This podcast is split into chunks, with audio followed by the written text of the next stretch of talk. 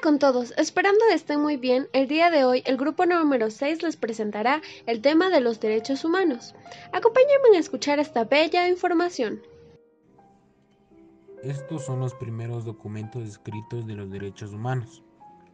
Una breve historia de los primeros descubrimientos de los derechos humanos, las primeras pruebas de la existencia de los derechos humanos, el cilindro de Ciro, año 539 a.C. Los derechos que Ciro proclamó sobre los derechos humanos se grabaron en el lenguaje acadio en un cilindro de barro cocido. Ciro, el grande primer rey de Persia, liberó a los esclavos de Babilonia en el año 539 a.C. En el año 539 a.C., los ejércitos de Ciro, el grande primer rey de Persia antigua, conquistaron la ciudad de Babilonia pero sus siguientes acciones fueron las que marcaron un avance significante para el hombre. Liberó a los esclavos, declaró que todas las personas tenían el derecho a escoger su propia religión y estableció la igualdad racial. Estos y otros decretos fueron grabados en un cilindro de barro cocido en el lenguaje acadio con escritura cuneiforme, conocido como hoy el cilindro de Ciro este documento antiguo ha sido reconocido en la actualidad como el primer documento de los derechos humanos. En el mundo está traducido en los seis idiomas oficiales de las Naciones Unidas y sus disposiciones son análogas a los primeros cuatro artículos de la Declaración Universal de los Derechos Humanos. Los documentos que firman los derechos individuales como la Carta Magna en 1215, la Petición del Derecho en 1628, la Constitución de Estados Unidos en 1787, la Declaración Francesa de los Derechos del Hombre y de los Ciudadanos en 1789 y la Carta de Derechos de Estados Unidos en 1791 son los precursores escritos de muchos de los documentos de los derechos humanos de la actualidad. Pero vamos a enfocarnos en una época en la que se proclamó la Declaración de Derechos del Hombre y del Ciudadano en 1789, conocida como la Revolución Francesa, la difusión de los derechos humanos. Desde Babilonia, la idea de los derechos humanos se difundió rápidamente por la India, Grecia y por último Roma.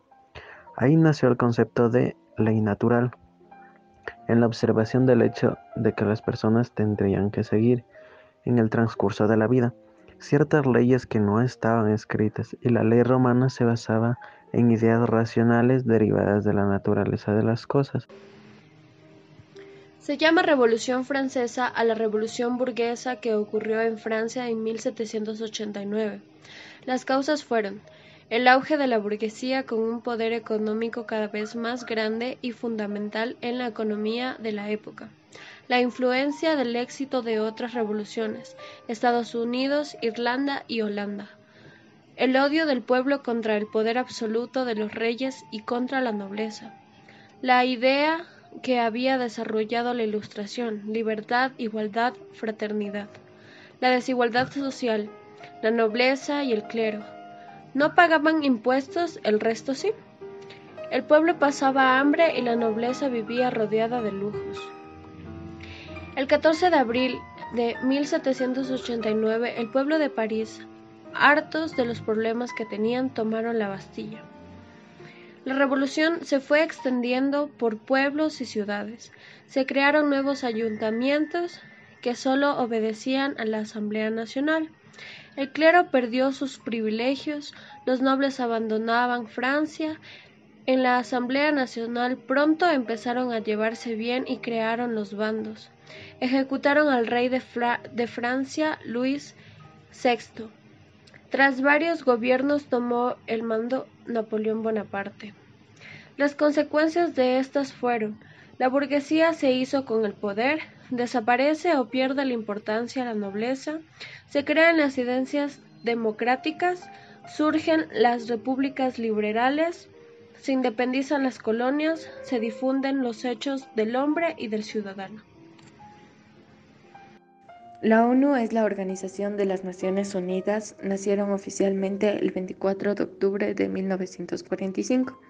Tras la Segunda Guerra Mundial, por 51 países que se comprometieron a mantener la paz y la seguridad internacional. Ha recubierto 11 veces el Premio Nobel de la Paz. Los propósitos de la ONU son, primero, mantener la paz y la seguridad internacionales. Segundo, fomentar las relaciones de amistad entre naciones. Tercero, favorecer la cooperación internacional para solucionar problemas entre naciones y estimular el respeto a los derechos humanos. Cuartos, armonizar los esfuerzos de las naciones para alcanzar estos propósitos.